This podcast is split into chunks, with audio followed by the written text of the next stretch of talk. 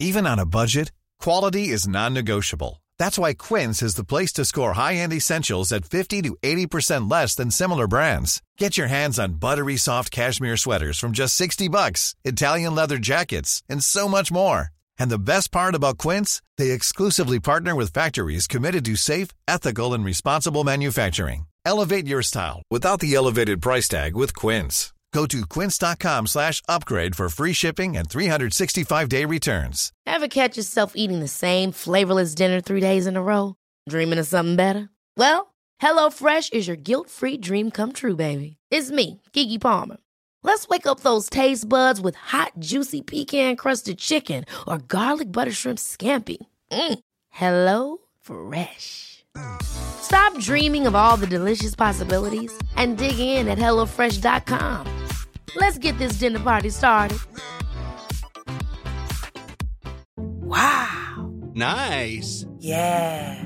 What you're hearing are the sounds of people everywhere putting on Bombas socks, underwear, and t-shirts made from absurdly soft materials that feel like plush clouds. Yeah, that plush. And the best part? For every item you purchase, Bombas donates another to someone facing homelessness. Bombas. Big comfort for everyone. Go to bombas.com slash ACAST and use code ACAST for 20% off your first purchase. That's bombas.com slash ACAST. Code ACAST. Amate. Men at Arms. Die Franken. In der letzten Folge haben wir ausführlich darüber gesprochen, wie sich die verschiedensten germanischen Stämme auf dem Boden des im Sterben liegenden Imperium Romanum ausgebreitet haben. Viele von ihnen lebten gut aus dem, was sie den Kadaver des Weströmischen Reiches herausschnitten. Diese in der Forschung genannte Formulierung ist zwar wenig blumig, aber dafür überaus zutreffend. Die Franken haben nicht einfach nett gefragt um ein Stück dieses Kadavers, ebenso wenig wie die anderen germanischen Stämme, die Hunnen, die Sarmaten oder andere Player, die sich am zerfallenen Rom bedienten. Krieg war ein entscheidendes Mittel zur Durchsetzung politischer Ziele. Gewalt bestimmte die Geschehnisse dieser Zeit. Heute erklären wir euch, wie die Franken in den Krieg zogen. Kapitel 1 Die Rolle des Kriegers Warum eigentlich immer Krieg? Nun, ganz einfach. Der Krieg war bei den meisten altertümlichen und mittelalterlichen Gesellschaften, so auch bei den Franken, eine Selbstverständlichkeit. In den Krieg zu ziehen war für die allermeisten Männer zwar sicherlich nicht attraktiv und nichts, was man gerne tut, aber es gehörte schlichtweg zum Leben dazu. Jeder freie erwachsene Mann hatte das Recht, Waffen zu tragen und die Pflicht zum Kriegsdienst. Eine effektive Truppe ist für den Herrscher unabdinglich. Wir haben in der letzten Folge schon ausführlich über Legitimation in Form des Gottesgnadentums gesprochen. In der germanischen Tradition musste sich ein Anführer, der es gegebenenfalls zum König brachte, sich immer wieder durch Erfolge, meist militärische, legitimieren. Ein Karl, der nicht reiten kann, ist kein Karl, und ein König, der nicht siegen kann, ist kein König. Das mag vielleicht überaus kitschig klingen, aber unterschätzt niemals, wie wichtig es für einen Herrscher ist, auch gut begründen zu können, warum er das Sagen hat. Das Militärsystem basierte lange Zeit auf Gefolgschaft und die Gefolgschaft wiederum basierte auf einem einfachen Tausch. Der Anführer erhielt Treue und gab dafür Beute. Wenn er dies nicht liefern konnte, waren seine Gefolgsmänner auch nicht an ihn gebunden und wandten sich von ihm ab, um sich einem besser situierten Herren anzudienen. Die Beute war dabei wie eine Brotkrumenspur, der seine Männer nachschlichen, da sie sich davon ernährten und davon lebten. Versiegte diese Spur, gab es keinen Grund, dem ehemaligen Herrn weiter zu folgen. Im Grunde wirkte das Beutesystem unter allen Nachfolgereichen Roms als essentielles Bindemittel. Bei den Franken bildeten die germanischen Reichsbewohner die Schicht der Krieger und die romanischen, zahlenmäßig weitaus größeren Bevölkerungsanteile die zivile Bevölkerung. Diese Aufteilung weichte sich im Laufe der Zeit auf. Romanen kleideten sich wie Franken und nahmen deren äußeres Erscheinungsbild an, um sich demonstrativ als Franken zu geben und zu fühlen. Dadurch gelangten auch sie in diese Kriegerschicht. Warum taten sie das? Nun ganz einfach. Es ermöglichte ihnen sozialen Aufstieg. Das Recht, Waffen zu tragen, führte zu persönlichen Freiheiten und Emanzipation. Darüber hinaus winkte ihnen als Krieger rechtliche Vergünstigung wie zum Beispiel Steuerfreiheit. Der Mittelalterforscher Stefan Weinfurter brachte dieses System gut auf den Punkt. Er schrieb, Wohl und Wehe des ganzen Volkes hingen davon ab, ob ein Herrscher im Krieg erfolgreich war. Dabei dirigierte er nicht aus sicherer Warte seine Truppen, sondern warf sich stets persönlich ins Kampfgetümmel.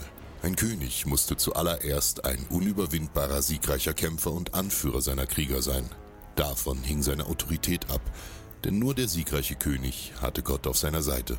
Königsherrschaft in karolingischer Zeit, diesem Standpunkt in der jüngeren Forschung wird man gewiss zustimmen, wurde in erster Linie durch erfolgreiche Konfliktaustragung faktisch durchgesetzt. Die Saison für Krieg war, wie ihr wisst, von Frühling bis Herbst. Mit wenigen Ausnahmen wurde im Jahrestakt Krieg geführt. Diese Kriege dienten der Sicherung der Reichsgrenzen, dem Erschließen attraktiver neuer Gebiete und nicht zuletzt zur Bestätigung des Königs als fähiger Heerführer. Der König war mehr ein Erster untergleichen unter seinen Adelsgenossen. Von einem absoluten Herrscher ist hier keine Spur.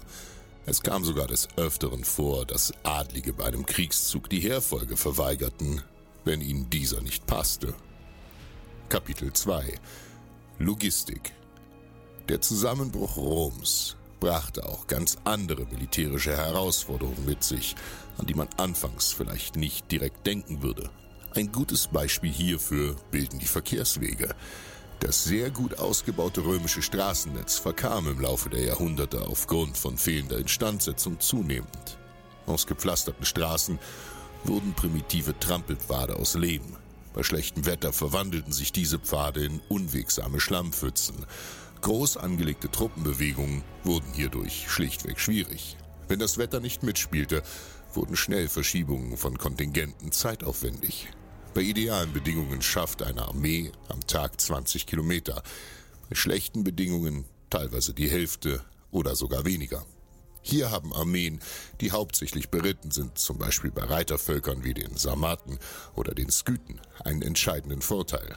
Sie können am Tag mehr als doppelt so viel Distanz zurücklegen und verfügen damit über eine weitaus größere strategische Reichweite als eine Streitmacht bestehend aus Fußvolk.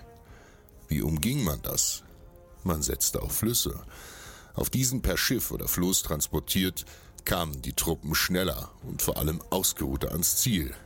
Wie den meisten anderen Armeen folgte auch der fränkischen ein langer Schweif aus Tross, Schmiede, Gaukler, Huren, Kinder und Kaufmänner, alles war darin zu finden.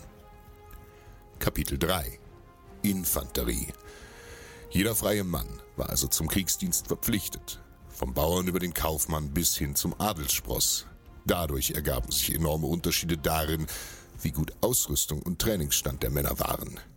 Das Gros der Eingezogenen rekrutierte sich aus Kleinbauern. Deren geringe wirtschaftliche Kraft führte dazu, dass die meisten ohne Panzerung am Schlachtfeld erschienen. Ihre Bewaffnung war ihrem finanziellen Status entsprechend ebenso schlecht.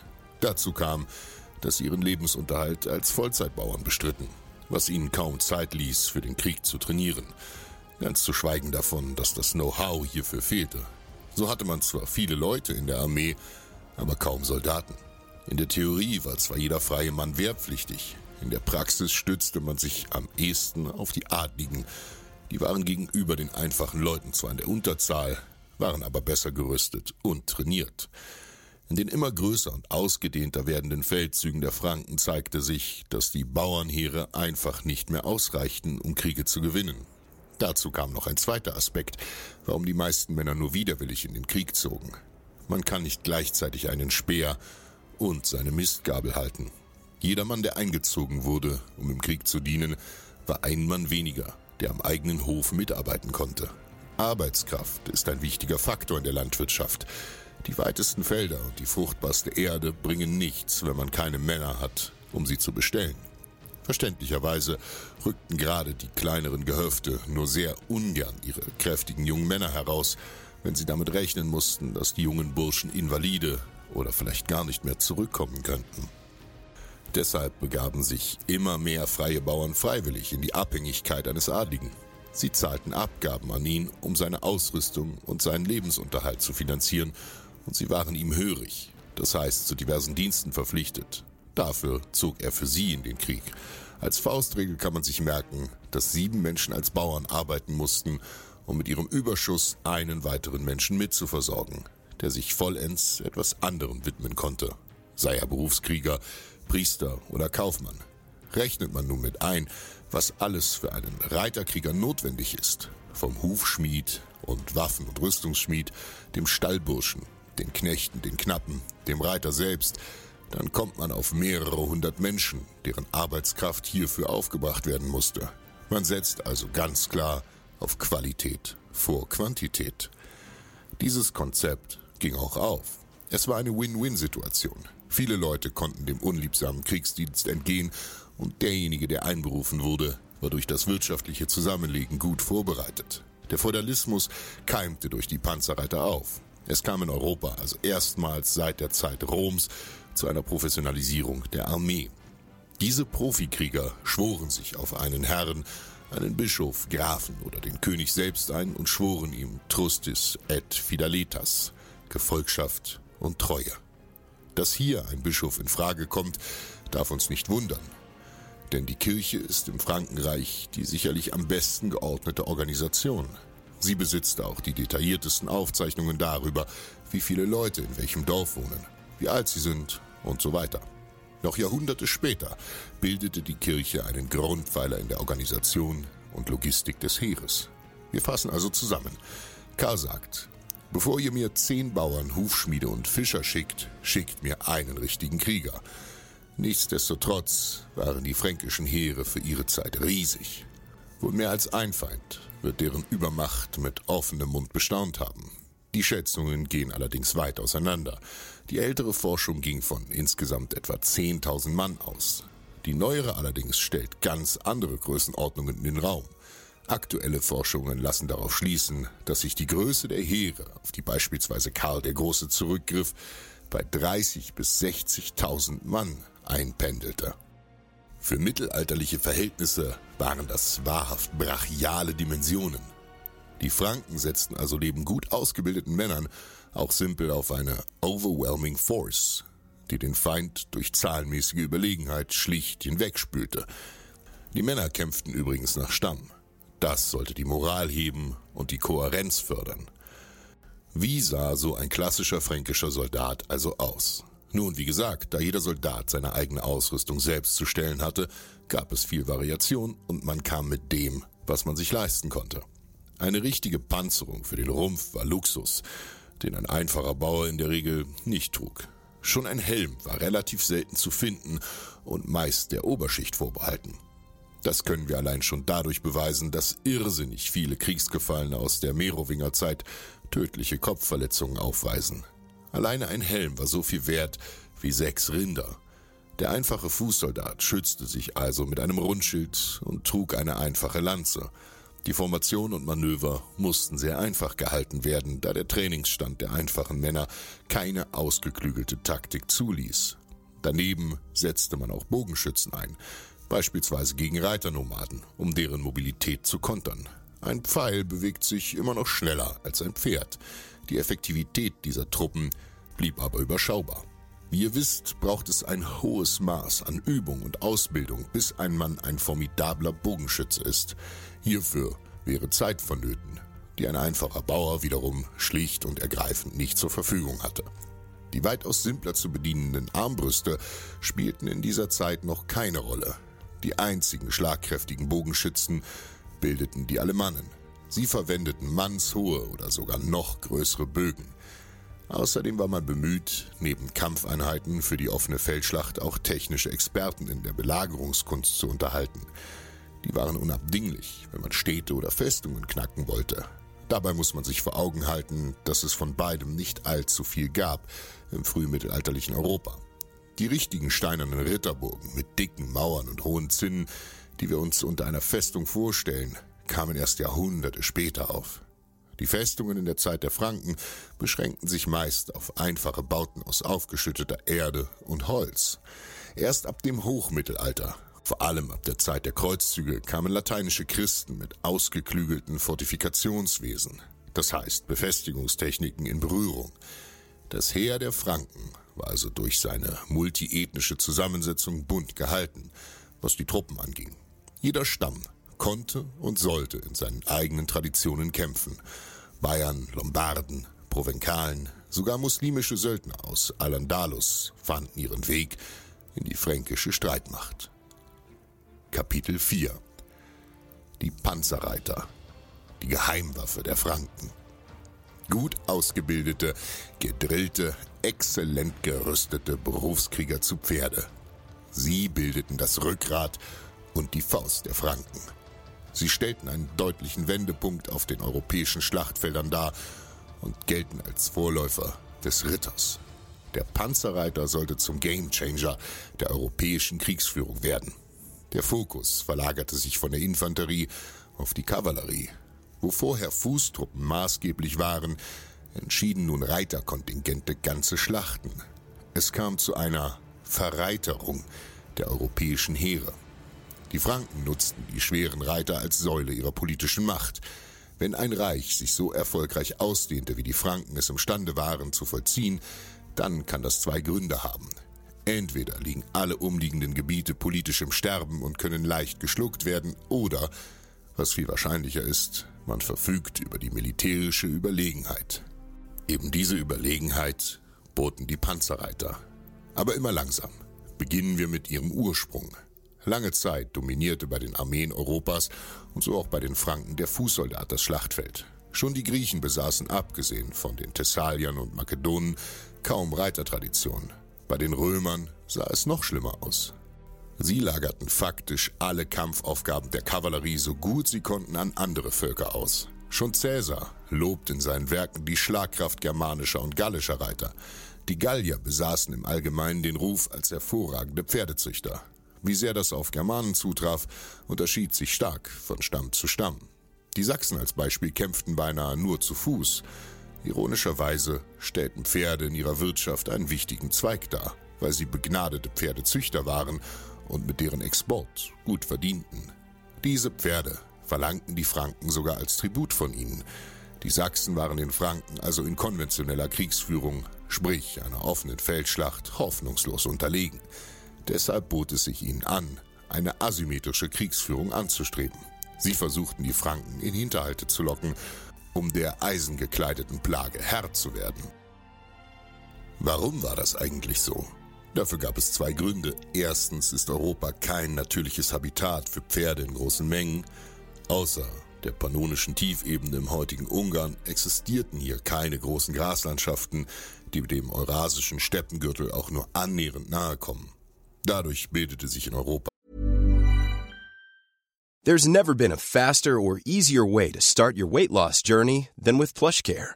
PlushCare accepts most insurance plans and gives you online access to board-certified physicians who can prescribe FDA-approved weight loss medications like Wigovi and Zepbound for those who qualify. Take charge of your health and speak with a board-certified physician about a weight loss plan that's right for you. Get started today at plushcare.com slash weight loss. That's plushcare.com slash weight loss. plushcare.com slash weight loss. Hold up. What was that? Boring. No flavor. That was as bad as those leftovers you ate all week. Kiki Palmer here, and it's time to say hello to something fresh and guilt-free. Hello Fresh. Jazz up dinner with pecan-crusted chicken or garlic butter shrimp scampi. Now that's music to my mouth. Hello Fresh. Let's get this dinner party started. Discover all the delicious possibilities at hellofresh.com. auch kein Reitervolk. Man hätte schlichtweg nie die Kapazitäten gehabt, die Tiere in Massen zu ernähren. Nun zur alles entscheidenden Frage. Wer hat's erfunden? Die Idee, Männer schwer zu bewaffnen, schwer zu rüsten und auf ein Pferd zu setzen, ist älter als die Panzerreiter. Schon die Byzantiner sahen, dass ihre Feinde, vor allem die Parther und später die Perser, es verstanden, effektiv Pferde im Kampf einzusetzen und ahmten sie nach. Der Kataphrakt war ihre Antwort auf die Erfordernisse des pferdebezogenen Kampfes. Flexibilität, übrigens, ist allgemein der Schlüssel zu einer erfolgreichen Armee. Man kann nicht jeden Feind gleich bekämpfen.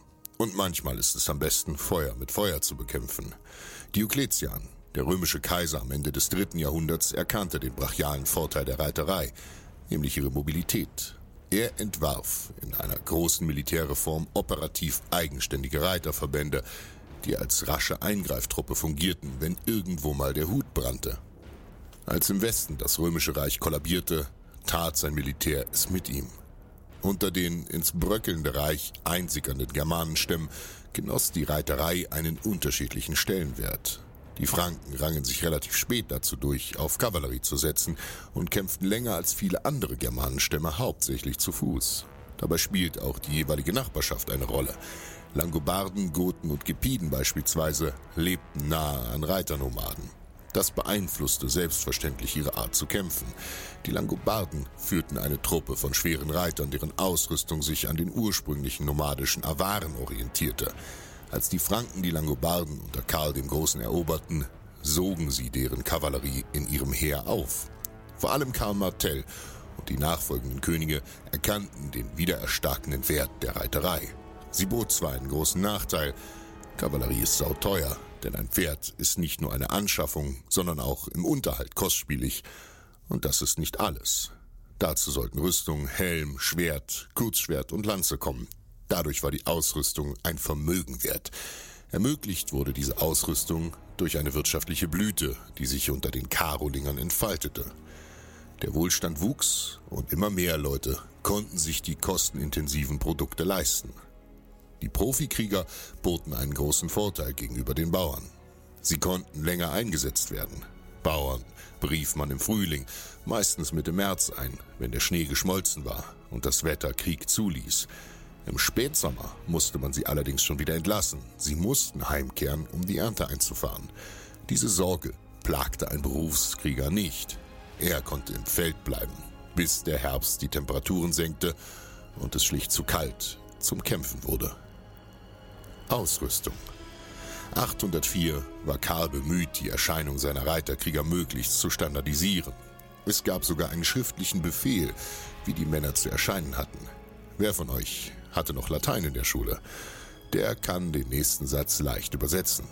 Karls Befehl lautete Ita ut unusquisque caballarius scutum et lanceam et spatam et semispatam arcum et faretras cum sagitis. Der Kaiser verlangte von den Männern Schild, Lanze, Schwert, Kurzschwert und sogar Bogen und Köcher mit Pfeilen. Dazu kamen eine Reihe einfacher Ausrüstungsgegenstände wie Werkzeug und Verpflegung für sechs Monate. Der wichtigste Bestandteil des Panzerreiters war aber das Pferd. Es musste lange und intensiv trainiert werden. Pferde sind Fluchttiere und diesen natürlichen Fluchtreflex musste man ihnen unbedingt abgewöhnen, damit ein Reiterangriff in eine feindliche Schlachtreihe gelingen konnte. Man lehrte das Pferd, dem Reiter blind zu gehorchen. Gleich wie der Mensch benötigte auch das Tier Nerven aus Drahtseilen, um dem Schrecken der Schlacht standzuhalten.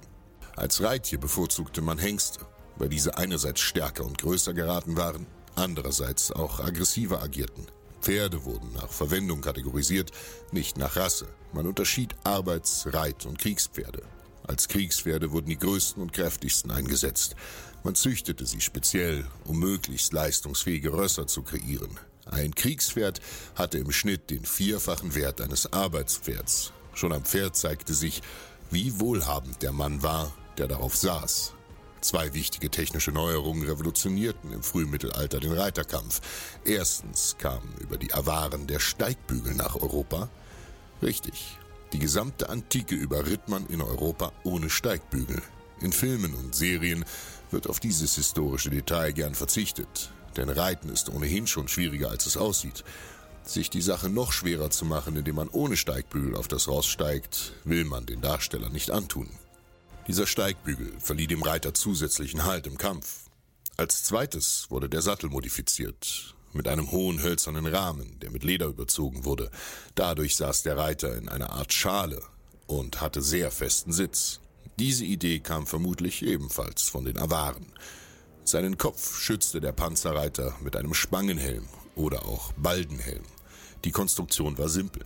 Man schmiedete einen Stirnreif und an den nietete man ein halbes Dutzend T-förmiger Spangen. Hinzu kamen Nackenschutz und Wangenklappen, die sehr guten Schutz boten. Als Helmzieher konnte man nach Belieben einen Federbusch oder einen Dorn anbringen. Diesen Helmen, oder besser gesagt ihren Trägern, kam zugute, dass der Helm oben konisch zulief. Dadurch lenkte er einen vertikalen Hieb und Hiebe gegen den Kopf kamen meistens von oben zur Seite hin ab. Bei einem flachen Helm traf die Waffe mit 90 Grad auf. Einen besseren Angriffswinkel kann man fast nicht haben. Long story short, ein oben flacher Helm war ein teurer Fehler. Wer für einen Spangenhelm zu arm war, versuchte es mit einer einfacheren Version, die genau gleich funktionierte, aber aus zwei Schalen bestand. Den nächsten Bestandteil der Rüstung bildete Arma, Lorica oder Thorax, der Brustpanzer. Am häufigsten trug man einen Ringpanzer, umgangssprachlich auch als Kettenhemd bezeichnet. Für viele Mittelalterexperten ist Kettenhemd übrigens ein richtiges Unwort, weil es weder aus Ketten bestand noch ein Hemd war. Für sie ist das, als würde man bei einem Koch ein Steak well done bestellen oder bei einem Schiff links statt Backbord sagen. Vor Hieben schützte der Panzer formidabel, vor Stichen oder Projektilen eher mäßig. Er war in vielen Armeen über Jahrhunderte hinweg schlecht die Körperrüstung bot der Ringpanzer doch noch weitere Vorteile. Er war relativ leicht zu reparieren. Man brauchte dazu keinen Gott von Schmied zur Stelle haben. Er reinigte sich selbst, wenn die Glieder aneinander rieben und schützte so vor Rost. Und er bot viel Bewegungsfreiheit am Pferd, im Gegensatz zu anderen starren Rüstungen. Daneben sah man vereinzelt auch Lamellenpanzer und Schuppenpanzer am Schlachtfeld. Den Franken waren ihre Rüstungen so kostbar, dass Karl der Große ein Exportverbot für Brünen, also Körperpanzer, Armschienen und allerlei Waffen verhängte. Er wollte guten Stahl nicht in den Händen seiner Feinde sehen. Unter diesen Rüstungen trug man noch einen Wams aus Stoff, das Tragekomfort erhöhte und die Wucht der feindlichen Hiebe weiter abdämpfte. Eisen, dürft ihr nicht vergessen, war unheimlich teuer. Manche Krieger konnten sich also nur diesen Stoff leisten, Ihre Überlebensquote fiel dementsprechend aus. Abgerundet wurde die ideale Rüstung eines Kriegers mit Armschienen und Beinschienen. Wir haben es hier also mit einem hochgerüsteten Krieger in dicker Panzerung zu tun. Kommen wir nun zu den Waffen und beginnen mit dem Schild. Klingt vielleicht seltsam, aber ja, man rechnet Schilde zu den Waffen, nicht zur Rüstung. Der Panzerreiter trug einen großen Rundschild mit 80 bis 100 Zentimeter Durchmesser. Er war wie die meisten Schilde im Kern aus Holz mit Leder umspannt und für bessere Haltbarkeit mit Eisen beschlagen. Dazu kam eine Lanze, zwei bis zweieinhalb Meter lang, mit einer eisernen Spitze. Diese beiden Waffen bildeten für Infanterie und Kavallerie die Grundlage. Schild und Lanze stellten den günstigsten Teil der Bewaffnung dar, konnten aber für einen einfachen Bauern schon ein Vermögen bedeuten. Als Sekundärwaffe und Zeichen seines Wohlstands trugen wohlhabende Panzerreiter ein Schwert, es war auf beiden Seiten geschliffen, die Klinge gerade und mit einer Parierstange versehen. Abgerundet wurde das Schwert durch einen Knauf, der es besser balancierte. Sie waren relativ lang, bis zu einem Meter. Das ist so ziemlich das längste, das man einhändig noch vernünftig schwingen konnte. Wie bei Kleidung ist auch bei Schwertlängen die Statur des Trägers von Bedeutung. Die Länge konnte also variieren. Man muss das Schwert als eine Verlängerung des Armes betrachten, die auf dem Mann, der es schwang, zugeschnitten sein sollte. Wie ihr wisst, waren Schwerter sehr wertvoll. Deshalb dienten sie auch als Mittel zur Repräsentation, das Stolz am Gürtel prangte. Es war der Sportwagen des Mittelalters. Der Wert des Schwerts spiegelte sich darin, dass Germanen glaubten, Schwerter verfügten über magische Kräfte und sogar über eine Seele. Die besten Schwerter haben Namen, ist ein Satz aus der Serie Game of Thrones, der der historischen Realität entspricht. Ihr alle kennt Schwerter wie Excalibur, Balmung oder das Schwert des Sagenhelden Roland, Durendart. Durendart heißt übersetzt unzerbrechlicher Stahl und angeblich konnte er damit durch Stein und Fels schneiden wie durch Butter. Wer sich kein Schwert leisten konnte, trug eine andere Seitenwaffe bei sich. Als günstige Alternative fanden sich Messer, Äxte oder gar einfache Knüppel Weniger eindrucksvoll, aber genauso tödlich. Besonders eine Axt blieb jedem ihrer Gegner im Gedächtnis. Eine gut ausbalancierte Wurfaxt mit einem kurzen Stiel, die Franziska. Diese warf man vor dem Aufprall der Formation in die feindlichen Reihen und hoffte damit einen Schädel zu erwischen. Wir haben heute oft von teuer gesprochen. Da das aber sehr abstrakt ist, hier einfach mal ein paar Zahlen über die Kosten eines Panzerreiters. Ein Schlachtross, zwölf Solidi, Schild und Lanze 2 Solidi, Helm 6 Solidi, Schwert 3 Solidi, Brustpanzer ebenfalls 12 Solidi und Beinschienen bis zu 6 Solidi. Damit kostete ein einzelner Reiter über 40 Solidi. Ein Solidus ist eine Goldmünze. Zum Vergleich, eine Kuh kostet ein bis maximal drei Solidi, je nach Zustand des Tieres. Somit ist der Reiter bis zu 40 Kühe wert. Kapitel 5 Kampfweise Über die genauen Taktiken der Panzerreiter kann man leider nur sehr wenig mit Sicherheit sagen, denn die meisten Geschichtsschreiber des europäischen Mittelalters waren Männer der Kirche. Wie viel Interesse und Ahnung ein Mönch von Kriegsführung hatte, könnt ihr euch leicht an zwei Fingern abzählen. Oft sehen die Schlachtbeschreibungen so aus, dass der Autor richtig spannend schreibt, wie sich die Lage zuspitzt und es unweigerlich zu einem Kampf kommen muss, der alles entscheidet.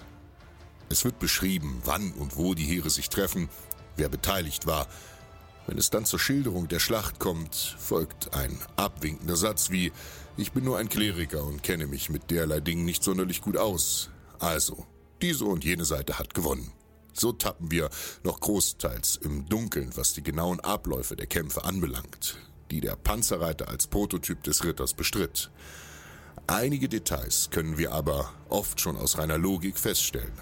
Frontalangriffe wurden kaum durchgeführt. Wenn man zu Pferde kämpft, versucht man mit der überlegenen Mobilität und Schnelligkeit den Gegner zu flankieren und in seiner Seite oder noch besser seinem Rücken aufzutauchen. Der Panzerreiter war zu Fuß nicht weniger gefährlich als am Pferderücken. Oftmals fungierten sie nicht als Reiter, sondern als berittene Infanterie. Das heißt, sie ritten zum Schlachtfeld, um ausgeruht zu sein und saßen dann zum Kampf ab. Klingt seltsam, kam aber in der Geschichte immer wieder vor. Stellt euch vor, ihr müsst zu einem Fußballspiel und davor, um dorthin zu gelangen, müsst ihr acht Stunden marschieren. Viel Spaß auf dem Rasen. Die Panzerreiter waren besser gerüstet, besser ausgebildet, sie waren geübt und routiniert und vor allem waren sie den Schrecken des Krieges gewohnt. Zwischen ihnen und ihren Feinden stand ein großer Kontrast. Auf der einen Seite Bauern, die einfach möglichst unversehrt und lebendig auf ihre Gehöfte zurückkehren und sich hinter den Pflug klemmen wollen. Und auf der anderen Seite ein bis an die Zähne bewaffneter Franke in schimmernder Rüstung, der hauptberuflich Leute umbrachte. Kapitel 6 Ausbildung Ausgebildet wurden sie in kleineren Klassen, den sogenannten Skolae, wo sie lesen und schreiben sowie alle möglichen Kriegsdisziplinen erlernten. Ihre Rollen waren ihnen von Geburt an vorgegeben. Wer dem Hochadel entstammte, wurde von Kindesbeinen an ausgebildet, um später als Capitano, als Anführer einer Abteilung zu dienen. Kaput bedeutet übrigens einfach nur Kopf. Der Kapitän ist also der Kopf einer Gruppe. Die auszubildenden jungen Recken wurden gemeinschaftlich als Pueri bezeichnet, das heißt Jungs oder Knaben. Man schickte seine Söhne auch gerne zu einem sozial ranghöheren Adligen in Ausbildung, in der Hoffnung, dass man dadurch selbst aufsteigen konnte. Nicht nur militärisch, sondern auch kulturell prägte der neu aufgekommene Stand der Reiterkrieger seine Zeit. Die Männer entwickelten rasch einen informellen Kodex, einen Ethos, nach dem sie sich alle richteten. Sie gelobten Lehnstreue und Loyalität untereinander, Ihr kriegerisches Handwerk schweißte sie zusammen. Die Panzerreiter wussten auch, was sie wert waren und wie unverzichtbar sie dem Reich geworden waren. Sie entwickelten eine gute Portion Selbstbewusstsein. Ihr könnt es euch bildlich vorstellen, wie sie durchs Heerlager oder durch Dörfer ritten, hoch zu Ross in schimmernder Rüstung, die mehr wert war als das ganze Gehöft vieler Bauern, deren Wege sie kreuzten. Das Pferd, der Panzer und nicht zuletzt das Schwert symbolisierten ihre herausgehobene Stellung unter den Bewohnern des Reiches. Vor allem ein Schwert ist mehr als eine Waffe. Man kann es nicht genug betonen.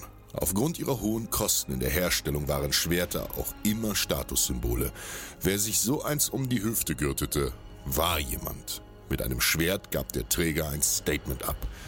Durch die große Rolle in der fränkischen Gesellschaft errangen sie immer mehr Privilegien und Vorteile vom Herrscher, sodass sie sich als Zwischenglied zwischen König und Untertanen positionierten, denn obwohl sie gegenüber den Fußsoldaten die weitaus kleinere Abteilung der Armee darstellten, waren sie es, die die Schlachten entschieden.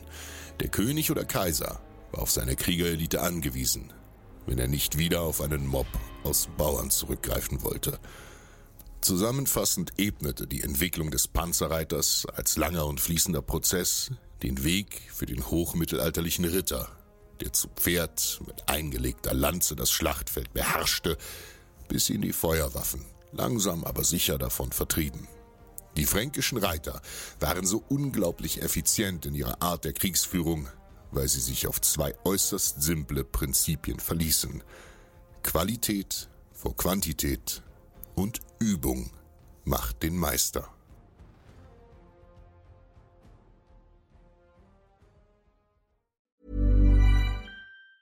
Hi, I'm Daniel, founder of Pretty Litter. Did you know cats tend to hide symptoms of sickness and pain? I learned this the hard way after losing my cat, Gingy. So I created Pretty Litter, a health monitoring litter that helps detect early signs of illness by changing colors, saving you money and potentially your cat's life. Pretty Litter is veterinarian developed, and it's the easiest way to keep tabs on your fur baby's health right at home. Go to prettylitter.com and use code ACAST for 20% off your first order and a free cat toy. Terms and conditions apply. See site for details. Hold up. What was that? Boring. No flavor. That was as bad as those leftovers you ate all week. Kiki Palmer here, and it's time to say hello to something fresh and guilt-free. Hello Fresh. Jazz up dinner with pecan-crusted chicken or garlic butter shrimp scampi. Now that's music to my mouth. Hello Fresh. Let's get this dinner party started. Discover all the delicious possibilities at hellofresh.com.